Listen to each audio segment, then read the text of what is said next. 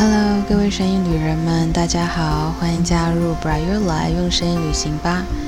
这次的更新呢，隔了比较久的时间，其实一方面很忙啦，但另一方面其实是我在资料整理上花了比较久的时间，呃，希望可以让各位声音旅人们。感受用声音旅行之外呢，也能在透过声音旅行的过程中，能够更有收获。但因为我们更新的时间没有那么固定，所以提醒各位声音旅人，记得订阅我们的节目哦，才不会错过最新的上架。那也可以呢，追踪我们的节目 IG 上面查询到我们呃节目的相关资讯。好的，这集的节目呢，要谈的还是小乔最爱的国家意大利。我们继续停留在意大利，我想跟大家聊聊的是文艺复兴之都啊，知道是哪里吗？没错，就是 Firenze。浪漫多情的徐志摩呢，给了他一个非常美丽的中文翻译，叫做翡冷翠。不过现代大家比较熟知的名称应该是佛罗伦斯，由英文 Florence。翻译成中文。那这集的节目除了谈谈这个城市的背景以外，我想特别花一点时间聊聊一个对佛罗伦斯，甚至对整个西欧文化都极为重要的一个家族，叫做麦迪奇家族。麦迪奇家族。好喽，那我们要开始今天的旅程喽，让我们 Bright Your Life 用声音旅行吧。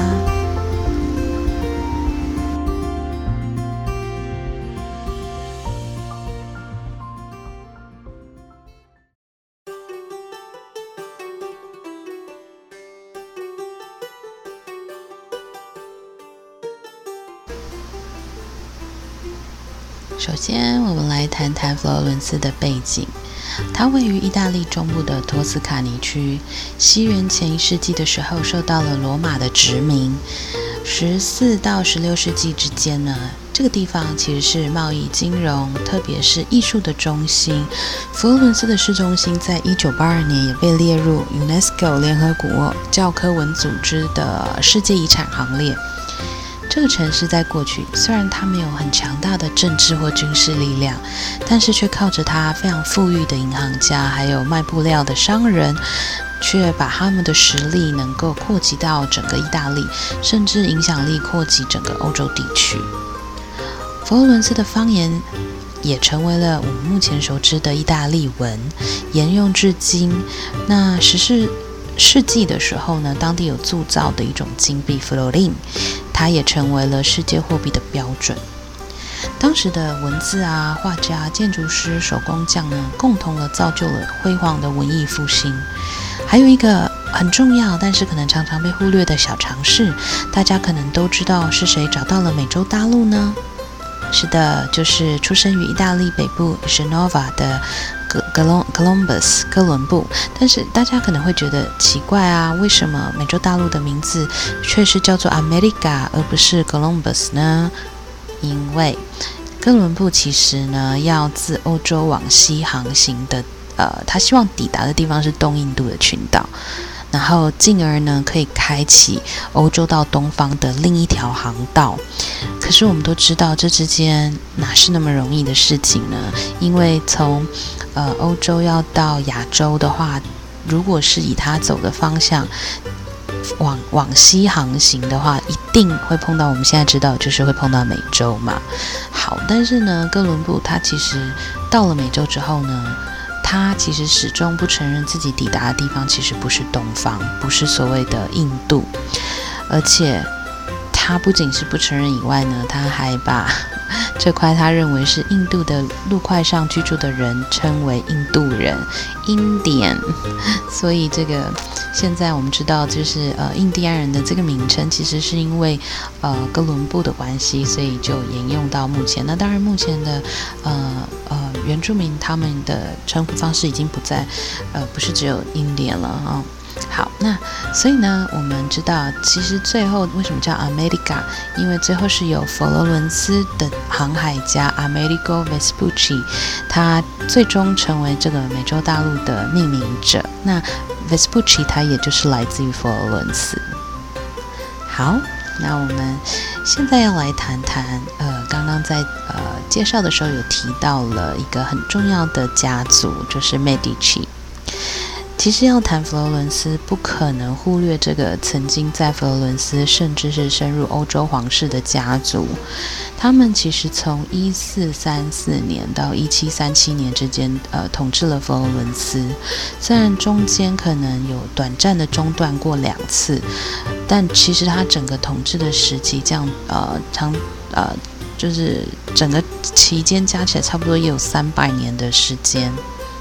这个家族里面呢，有出过四位的教宗，而且家族的女儿们呢，都是加入呃各个欧洲的皇室。这个家族的由来呢，有一个说法是说，因为他们的姓叫做 Medici，那其实 Medici 就是 medical，medical 是医生的意思，那 Medici 就是呃复数，在意大利文里面的复数的话，它是 i 结尾。那所以，呃，两位，一位医生叫 Medico，两位医生就是 Medici。那所以由他们的姓氏，大家就推测说，OK，这个家族早期应该是从事医疗工作。那另外还有他们家族的家徽呢，上面有六颗红球，代表的就是药丸。我在 IG 上会放一个他们的家徽，不过我呃我的那个相片里头的呃球掉了一颗 啊，而且其实那个颜色可能是有点斑驳了，但是大家还是可以看得出它的原貌。那如果大家有兴趣，也可以上网找一下它的家徽的样子。那这六颗红球就是代表药丸的意思。不过，因我们刚刚讲的这个说法，其实并没有任何正式的文字记载下来，呃，所以也没办法证实。那另外还有一个说法，也跟这六颗红球有关，就是他们在拜占庭时代象征砝码，也就是商人呢会用来度量呃金币重量的工具。那介绍家族始祖的话，要从 Giovanni di Bicci 开始讲。那他除了家财万贯以外，他的重要性就是呢，他其实呃两个儿子就后来分支成为呃佛罗伦斯政坛的两大家族。那我们来谈一下这个第一位呃长子 Cosimo，Cosimo il Vecchio。Cosimo il Vecchio，Vecchio 就是老的意思，所以就是老科西摩。那为什么要称呼他老呢？因为呢，这是第一位家族中取名 Gosimo 的人，所以他就是第一位，就是老的意思。那因为后面我们知道，后面其实还有人叫做 Gosimo。那这位 Gosimo 呢，他担任工会的议会代表。然后他呢，请了呃建筑大师 Brunelleschi，Niesky，OK，Brunelleschi，OK，这一位设计的家就是建筑师啦，设计了 Medici 的家族楼房。可是因为他的设计过于的宏伟，OK，这个。就是规模大到就是让 Cosimo 觉得呃有点却步，所以呢，他就改由比较年轻的设计师 Michelozzo 来接手。那走的方呃走的风格是比较朴素、比较简朴的这种风格。所以如果现在大家造访佛罗伦斯的话呢，可以看到那个 Palazzo Medici Rigardi。好，那。小乔会在 IG 上放一张建筑物的路口，大家可以注意一下那个墙面有一个垂钓的环，不知道大家是否可以猜得到那个环是做什么用途的呢？嗯，是这样哦，就是古时候的人都骑马喽，那现在的人有停车位呢，古时候的人总是也要停马位吧，所以其实那个环是用来停马的哦。不过呢。后来因为遭受敌对家族的猜忌，呃，Cosimo 他被议会出驱逐了，然后转而去投靠在威尼斯的弟弟老罗伦佐 Lorenzo il Vecchio，一样老的意思就是他是第一位叫 Lorenzo 的人。那这个佛罗伦斯的政治情势比较稳定后呢，刚刚我们提到，呃，Cosimo。他的作风谨慎，然后又公正的这个 Cosimo 回到了佛罗伦斯，然后并且担任执行长。那大家要知道，就是说，其实当时候的意大利，它不是一个国家哈，这个其实就是在意大利半岛上现在的意大利是一个国家嘛，但是在当时候的意大利半岛上，它是分裂成有，它是，呃，不能说分裂，应该是说他们没有统一，那就很像城邦的这种概念。那有许多小型的独立的国家，所以外交上呢，因为地中海发发生了一些地利益上的冲突，所以 Cosimo 他就舍弃他原本的盟友威尼斯，转而去跟米兰结盟。可是这样子的举动，其实就得罪了威尼斯，还有南部的拿波里王国。那为了寻求保护。他就跟法国的查理七世去求援，那在一四五四年的时候签订了和平条约。由于他其实是很热爱艺术人文的，所以他聘请了许多艺术家为自己工作，然后在自己的住所呢成立了一座图书馆，也就是欧洲的第一座图书馆。那收藏的当然都是一些很著名的作品，比如说像呃大家知道写下神曲的但丁，哦有他的作品喽。那 Cosimo 其实几乎就被人家称为他是佛罗伦斯的国父。他过世之后呢，由他的儿子 Biero 继承，不过遭到当时反对麦迪奇家族的卢卡毕迪挑战。那毕迪家族呢，一样是从商的富裕人家，然后他们也是请呃，就是我们刚刚提的 Brunelleschi 设计他们的住宅，而且要求。这个住宅的每一个窗户都要比 Medici 的他们家的那个大门还要大。不仅如此，哈，不是只有跟他们比而已哦。卢卡比迪呢，他还策划要谋杀 Bielo，不过最后是没有成功。可是却因为呃这样子的一个。计谋呢没有成功，所以这个家族后来就被 Bielo 用很多的方式手段把他们的家财耗尽。那一百年之后，毕底的住宅甚至变成了 Medici 他们家族的夏宫。另外呢，还有不得不提，就是他呃有一个很受这个呃 Bielo 照顾的一个年轻男性，他叫做 Sandro Bilibetti，呃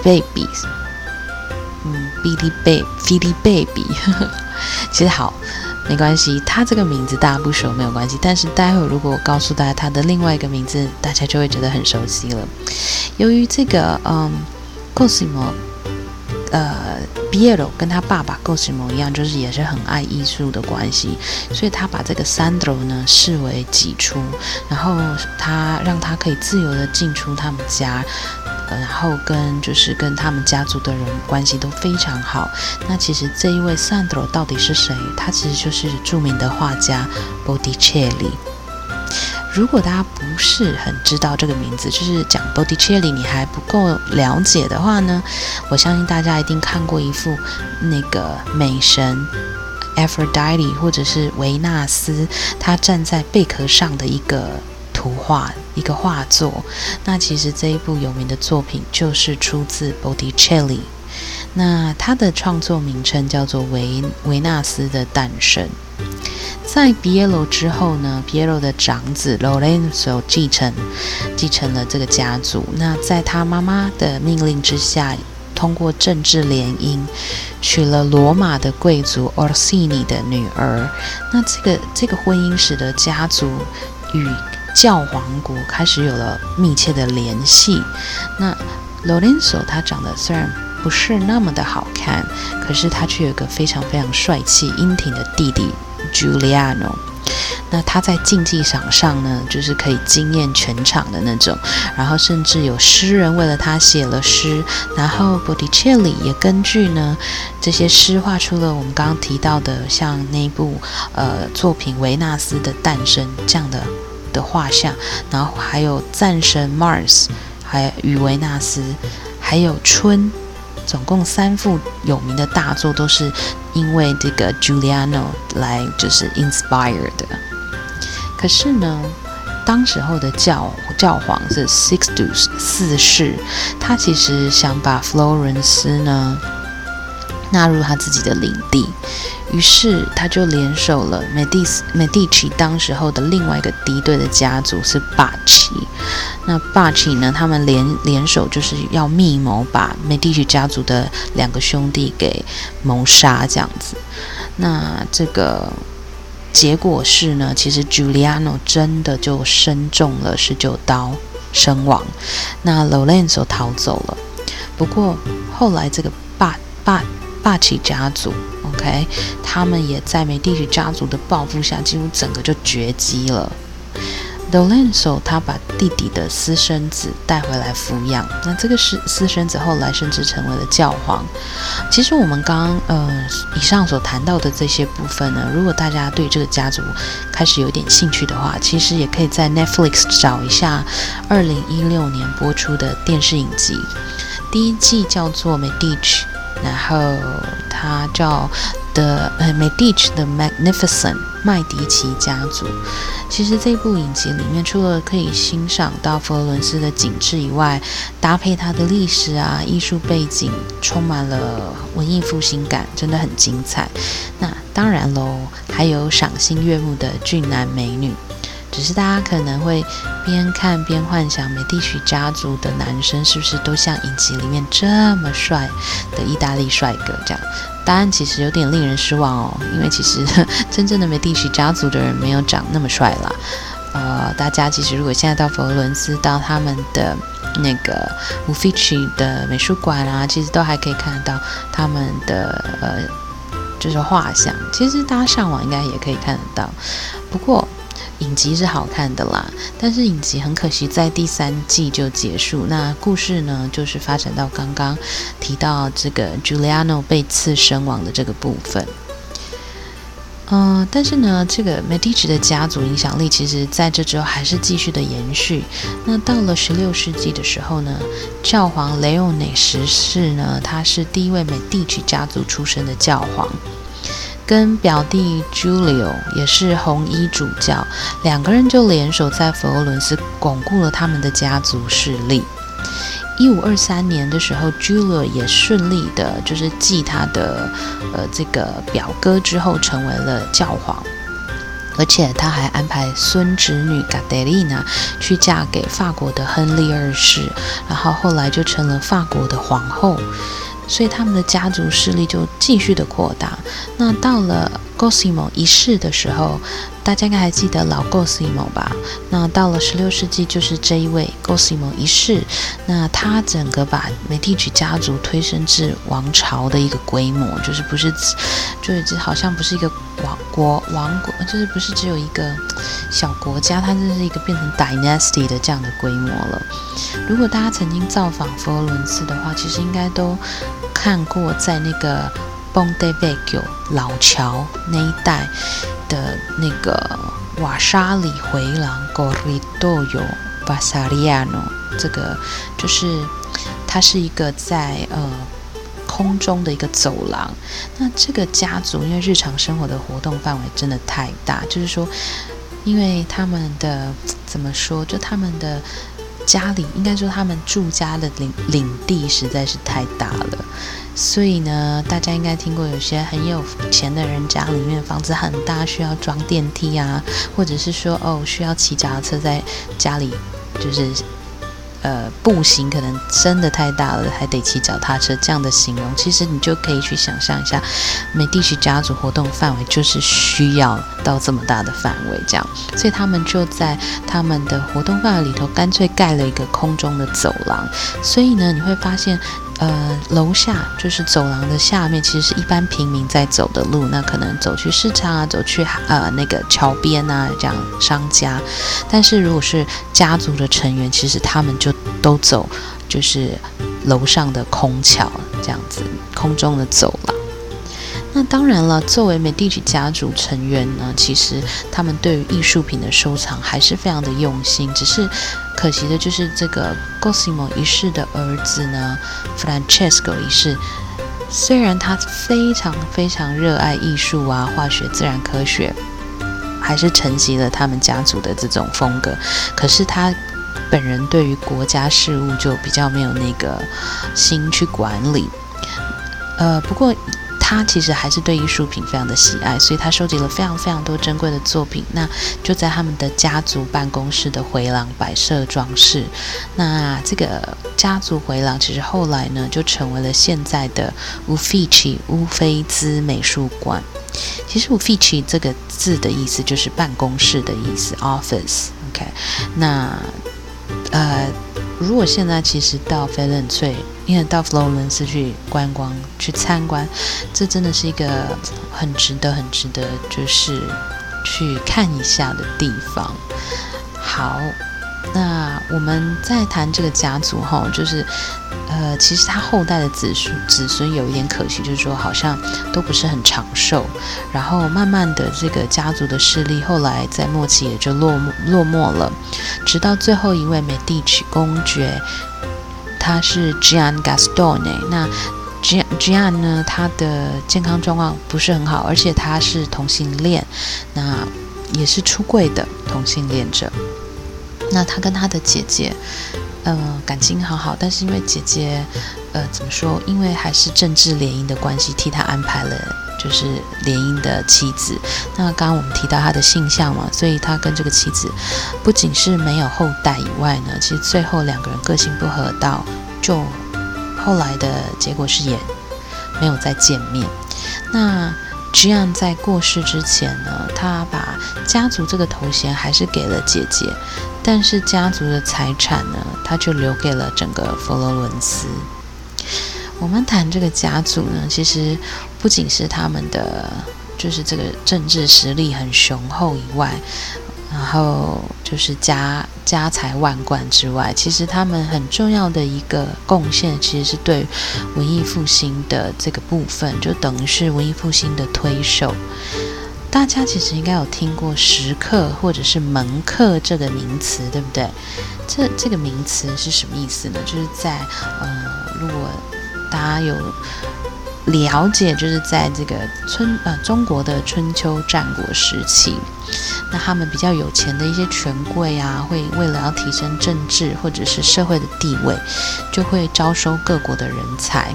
那这里提到的各国呢，就跟我们在谈佛罗伦斯一样，当时候的中国它并不是一个统一的国家。就是这个国家的概念，不是像我们现在说的美国、法国、德国这样的国家概念。春秋战国时期，并非一个统一的领土，是也是各个小国家的这种概念。那所以这些各国之间呢，人才呃，就是会被有钱的商人呢，就是招揽。那这些人才的工作很多元哦，依照个人的专长，可能是。为他的这个国王献计谋啊，然后或者是游说啊，甚至是包括行刺啊、暗杀等等。那美第奇家族呢？美第奇家族他是呃愿意投资培养艺术家，并且甚至想把这个佛罗伦斯打造成文化中心。那他们培养的艺术家包括刚刚前面有提到的波提切利，还有谁呢？还有达芬奇、达文西，还有达文西的精神导师 Vel Velocchio，嗯，还有谁呢？还有米米盖安吉罗、米开朗基罗、拉法拉斐尔、Francesco Salvadini 等等。当然，有时候也因为政治、政治上或者是外交上的需求啊，这些艺术家的作品就会，呃，就是说这些艺术家他会创创作一些作品出来，然后这些作品的人物形象其实往往就是会用家族成员作为他们创作题材里头的形象，也因此呢，为后世留下了非常多重要的艺术作品。呃，说实在的，就是佛罗伦斯有太多太多值得介绍跟认识的文化，还有地历史。我们这一集的节目中呢，就先以 Medici 家族作为一个主题。那 Medici 谈完，希望大家有对这个家族有更多的兴趣，然后可以再进一步去做了解。下一步的节，那，下一集的节目中，我们会再谈谈，就是佛罗伦斯有哪些很重要必访的景点。那不要忘记订阅我们节目，才不会错过更新哦。当然，也欢迎大家可以留言给我，分享一下你的心得，或是你有希望分享的旅行啊、日志，还是说你有你的 Sun Clip，也可以投稿给我。Sun Clips 的第部分呢，我目前呃正在整理当中。然后因为有呃国家分类的关系啊，我们有些呃 Sound clips 可能在未来的节目中会再一一分享给各位声音旅人喽。那这集的节目要先跟大家说拜拜喽，我们下次再一起 Bright Your Life 用声音旅行吧，下次见。